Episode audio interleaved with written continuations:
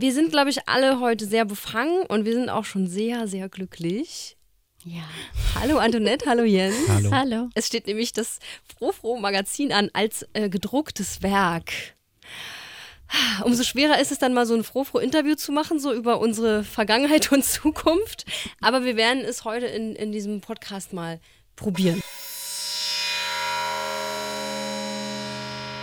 Talk Talk, der Interview-Podcast von Frofro. Vorher noch so ein paar Facts über uns. Frofro ist ein Blog über Leipzig Subkultur. Es gibt Interviews.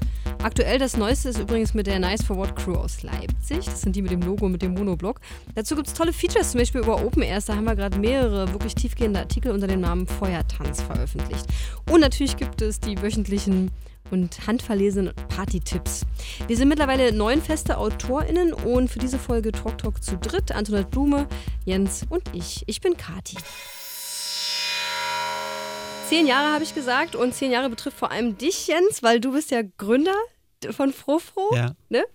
Und du hast das ja quasi jahrelang alleine gemacht und noch dazu auch noch ohne Geld. Was ähm, hat dich angetrieben, ehrenamtlich das bekannteste Subkulturmagazin für die Region zu machen? Ich glaube, riesengroßer Idealismus und irgendwie so, so, ein, so ein Wunsch, Teil der Szene zu sein, äh, mit den Mitteln, mit denen ich mich ausdrücken konnte. Also ich, ich konnte ja nicht auflegen, ich konnte auch keine Musik machen, ich konnte nur schreiben und fand aber diese Szene cool und habe mich da irgendwie auch zugehörig gefühlt und dann war das halt irgendwie meine Form, daran teilzunehmen. Ja, und es gab vor allem auch gar keine Konkurrenz sozusagen, oder? Ja, das stimmt. Ja, aber weil natürlich jetzt, ich meine, Leipzig ist jetzt auch nicht so groß, es braucht jetzt auch nicht fünf Frohfrohs. Äh, insofern Das war das auch okay, dass es das einmal gab und dann wurde das da halt abgefeiert. Ja, und es wird ja auch fast ausschließlich die Leipziger Szene ähm, abgebildet. So, aber wir müssen darüber reden. Ich meine, zehn Jahre, ne? Gibt es da eine Story to remember aus den letzten Jahren? Vielleicht von euch beiden jeweils eine? Da lasse ich auf jeden Fall Jens erstmal den Vortritt. Ey, mir fällt sofort die mit äh, Chris Manu ein, aber die kann ich jetzt nicht sagen. Also mit diesem, Warum nicht? weiß ich nicht, mit diesem krassen Verriss, der so ein krasse ähm, Doch. Also, was ich ziemlich äh, spannend fand, war tatsächlich mal so einen kleinen Shitstorm selber loszutreten. Auch wenn das natürlich jetzt nicht äh, so, so fair dann war, aber es gab so eine Rezension über ein äh, Nebenprojekt von Chris Manura, was ich jetzt nicht so toll fand. Und da habe ich dann äh, mit dir, Kati, zusammen einen Verriss geschrieben Ja, stimmt. ähm, der schon ziemlich ähm, deutlich war und äh, Ja. das hat dann schon auch so, so, so Wellen geschlagen und das dann mal so, so mitzuerleben, was für eine Eigendynamik das dann entwickeln kann, die jetzt für Chris Manura natürlich nicht cool war, Mm, das ähm, das war schon irgendwie abgefahren zu sehen, auch jetzt in so einem kleinen Medium wie Frofro. Also, Man muss sagen aber, dass auch viele Supporter sich gemeldet haben und gesagt haben, wir haben einfach nicht recht. Ja, so, das und stimmt. deswegen war es für ihn ja doch ganz cool. Und der wird jetzt auch denken, Alter, was wollt ihr eigentlich von mir? So. aber es ist ja auch Teil von so einem Shitstorm, dass Ja. natürlich dann auch äh, da so eine Gegenmeinung dann auch kommen kann und auch kommt. Das stimmt. Und danach hat er ja auch wieder gute Platten gemacht. Ja, das ist richtig. Und du? Ich würde tatsächlich einen Text auswählen und die Reaktion darauf, der jetzt gerade kürzlich veröffentlicht Mhm. wurde. Da habe ich einen kurzen Rant geschrieben über die Toilettenkultur in Clubs. Und dass es für alle Personen unglaublich unangenehm sein kann, wenn bei überfüllten oder ja, gut besuchten Veranstaltungen die, ja, die Toilettenschlange endlos ist und die Kabinen nicht dafür benutzt werden, für die sie ursprünglich mal äh, konzipiert waren. Und darüber habe ich geschrieben und ganz, ganz viele Reaktionen bekommen. Und ich glaube, es hat auch äh, in manchen Clubs was losgetreten. Ich habe eine Spiegelung bekommen, dass die das in ihren äh, Clubverteiler reingesetzt haben und darüber im Plenum oder halt mit ihren Mitarbeitenden sprechen wollen, wie man da wirklich was verändern kann, weil Geil. die das nochmal so richtig, naja, von mir reingedrückt bekommen haben, anhand einer, ja, eines Abends, wo es äh, für mich persönlich mal ganz unangenehm wurde. Und das äh, empfinden viele andere Personen auch so. Ich wollte gerade fragen, wie ist denn die Stimmung? Gibt es da eine bestimmte Richtung zu dieser Toilettengeschichte? Weil du hast ja geschrieben, ich habe diesen Text auch richtig gefeiert, weil es geht ja darum, wie kacke es ist, wenn man halt äh, stundenlang vor allen verschlossenen Klos warten muss und man weiß genau, die Leute gehen nicht auf Klo. Genau, die gehen da rein zum Ballern. Ja.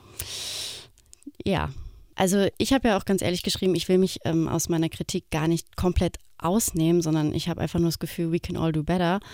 Und es gab eigentlich nur positive Rückmeldungen oh. und auch so ein bisschen dieses äh, Eingeständnis, ja, ich mache auch ab und zu was falsch und ich könnte ähm, ruhig mal die Leute vorlassen, die wirklich auf Toilette müssen. Oh, ein Love Storm. Ja. Das sollten wir uns im Internet sowieso mal angewöhnen, ne? Dass nicht immer nur die Leute, die irgendeine echt absurde Meinung haben, zu Wort kommen. True. Schön, dass ich gerade vom Shitstorm gesprochen habe. nee, ich finde, es hat sehr gut gepasst eigentlich. Dass es in beide Richtungen mhm. gehen kann. Mm, trotzdem, Antoinette, und das weißt du, da du dich ja mit den Zugriffszahlen beschäftigst bei uns, am besten geklickt werden trotzdem unsere Ausgehtipps, oder? Es ist weiterhin sehr, sehr gut geklickt. Das wundert mich auch immer, weil es so viele andere Artikel gibt, die ich viel, viel spannender fände, weil heute ist also Ausgehen und Veranstaltungen, das Ganze findet ja bei Facebook auch statt, dass man sich diese Veranstaltung eigentlich ganz, ganz easy selber zusammenklicken könnte, was ich dann meistens mittwochs mache. Stimmt, du, Aber, schreibst sie ja derzeit, ja. Richtig. Aber es ist immer noch super geklickt und die Leute mögen die ja, vielleicht auch so das Handverlesene, dass es eine kleinere Auswahl ist und natürlich trotzdem halt die bequeme Übersicht. Ist es so, dass die Clubs auch sagen, äh, könnt ihr das mal reinnehmen oder ist das wirklich nur so eine Grabarbeit von euch selbst? Nee, total. Also wenn mal was fehlt, dann bekommt man auch äh, schneller E-Mails, als man gucken kann. oh Gott. Also ja, die Clubs sind natürlich daran interessiert, dass sie auftauchen. Aber es gibt auch kleinere Partykollektive, die auf uns zukommen, auch ähm, wenn die was an einem Ort machen, der mit XXX ja. äh, unkenntlich gemacht werden soll, dann kommen die auf uns zu, schreiben was. Ähm, vielleicht hängen sie auch zwei, drei Sets an, die ich dann poste und dann kommt das auf jeden Fall auch immer rein. Wollte ich gerade fragen, weil in Leipzig gibt es ja eine sehr schöne, breite mm, Open-Air-Kultur, die dann nicht immer ganz legal ist. Wenn ich, die würde ich auch finden bei Frofo, aber wie finde ich denn dann das Open Air, wenn der Ort XXX ist? Dann äh, ist es halt, du musst dein Netzwerk akquirieren, okay. dass du sagst, ich habe gehört, irgendwo ist ein Open ah. Air, kannst du dich mal umhören für mich? Und dann hat man wenigstens schon mal den Anhaltspunkt, okay, äh, vielleicht weiß ich sogar, wer im Line-Up steht und kann dann anhand dessen Bekanntenkreis, ich meine, so groß ist Leipzig auch nicht und wir sind eigentlich alle gut vernetzt, oder ähm, wenn es ganz, ganz dringend ist, dann schreibt man vielleicht auch eine E-Mail. Und wenn das in Ordnung ist, wenn ich das mit dem Veranstaltenden abklären kann, dass es okay ist, dass mhm. ich diese eine Koordinatensystemreihe rausgeben darf, dann mache ich das. Mhm, okay. Und macht den Reiz auch eigentlich, finde ich, auch immer noch aus, dass es sowas auch noch gibt, dass nicht alles bei uns steht. Ja, das stimmt. Ja. Wenn ähm, die Ausgehtipps nach wie vor die bestgeklickte Rubrik sind, ähm, was, was wäre denn für euch jeweils eine Rubrik, wo ihr sagen würdet, ihr könnt doch ruhig mal das lesen oder klicken? Alles andere. Ich finde, die Rezensionen sind gut. Ich finde, Interviews bei uns sind auch äh, super spannend. Und ähm, wir haben ja auch in letzter Zeit sehr viele so essayistische, feuilletonistische Themen drin. Politik und Clubkultur, Feminismus. Äh, und das sind auf jeden Fall Themen, die jeden der oder die ausgeht, auch interessieren sollten. Ja, wir hatten einen tollen Beitrag bei uns, da ging es um Barrierefreiheit äh, in, der, in Clubs in Leipzig. Und das ist ein Thema, darüber habe ich noch nirgends anders eigentlich gelesen, außer bei uns. Wenn man sucht, findet man natürlich auch Artikel zu dem Thema. Aber das war top recherchiert von Paula, auch eine Autorin bei uns, eine feste Autorin.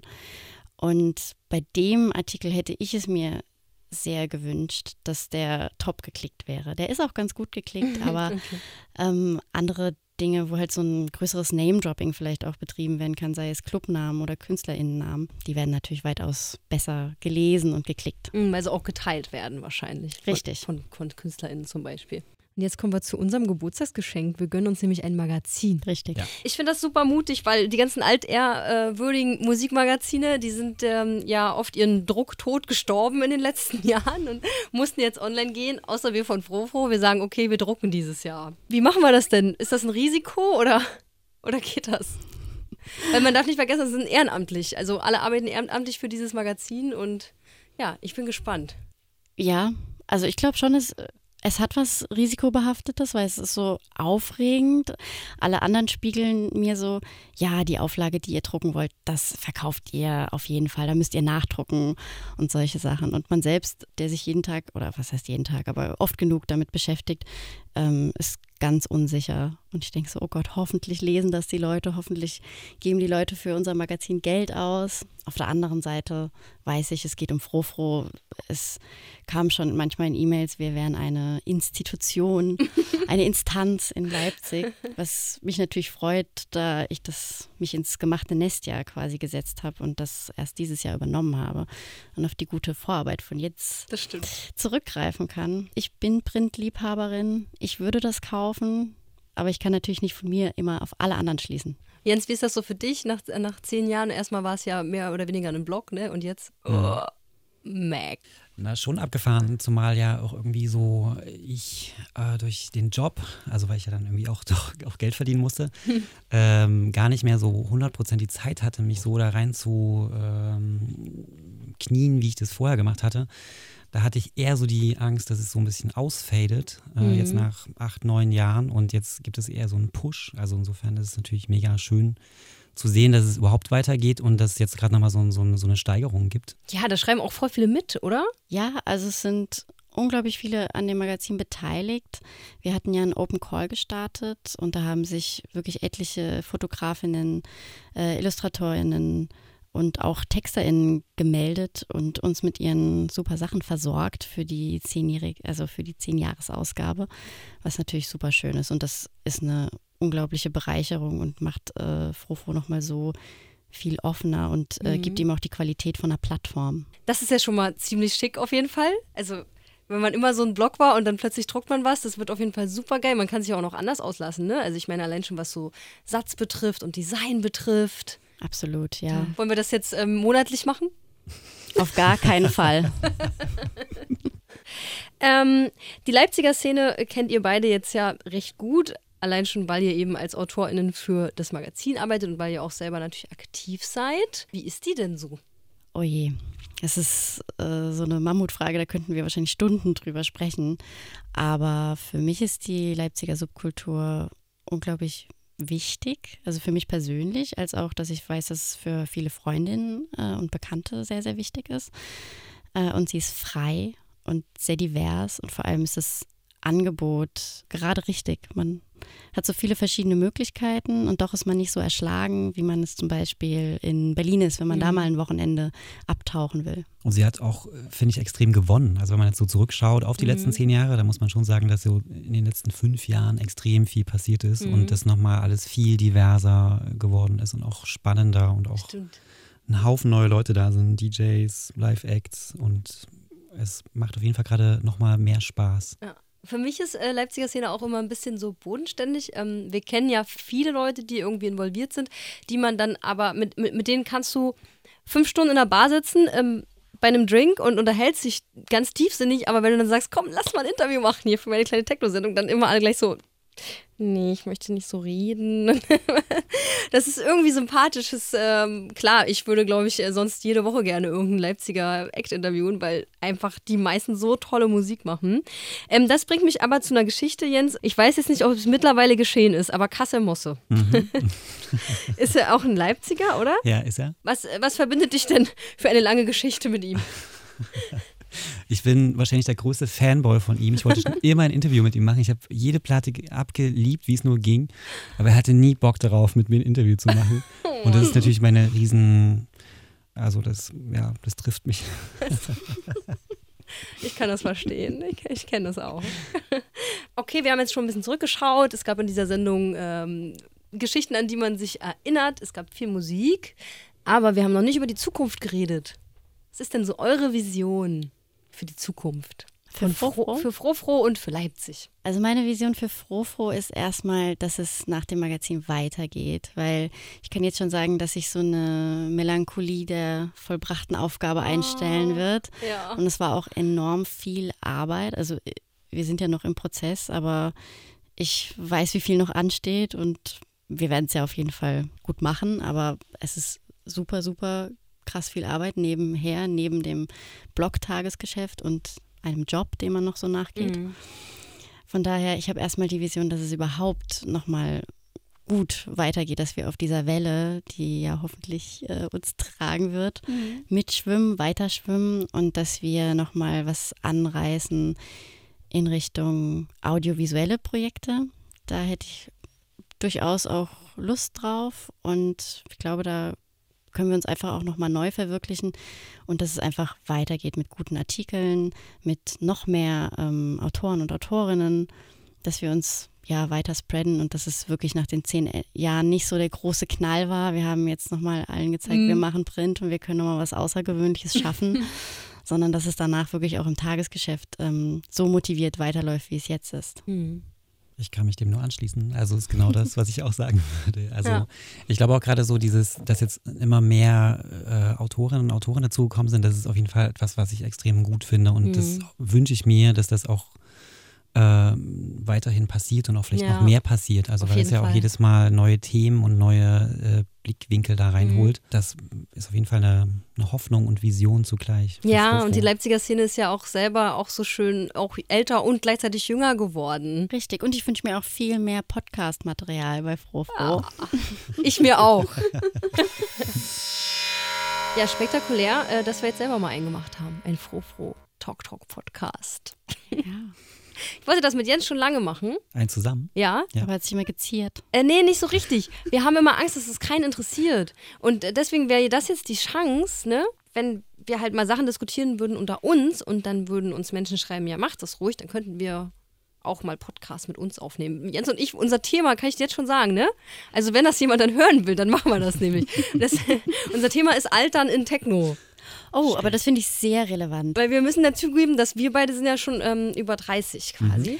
Es waren jetzt auch einige 40. Geburtstage mhm. von Philburt. Dani Stefanik auch. Genau. Und Ronny Herdegen, der die Tonkassettenpartys macht, feiert ah. jetzt auch seinen 40. Geburtstag. Ja. Ich kenne einige andere Personen, die vielleicht nicht wollen, dass man weiß, dass sie schon 40 sind, weil sie viel jünger aussehen. Ähm, aber ja, das ist ein Thema. Ja. Die meisten konservieren auch sehr gut, äh, sind immer mit viel, vielen jüngeren Personen äh, zusammen. Ja. Das hält jung. Warum nicht? Also eine Stimme haben wir schon mal, Jens. Ja. Also ihr könnt einfach kommentieren ähm, und dann machen wir das. Wir würden auch einen von den Jungs dann noch dazu einladen, natürlich. Die, die müssen es ja wissen.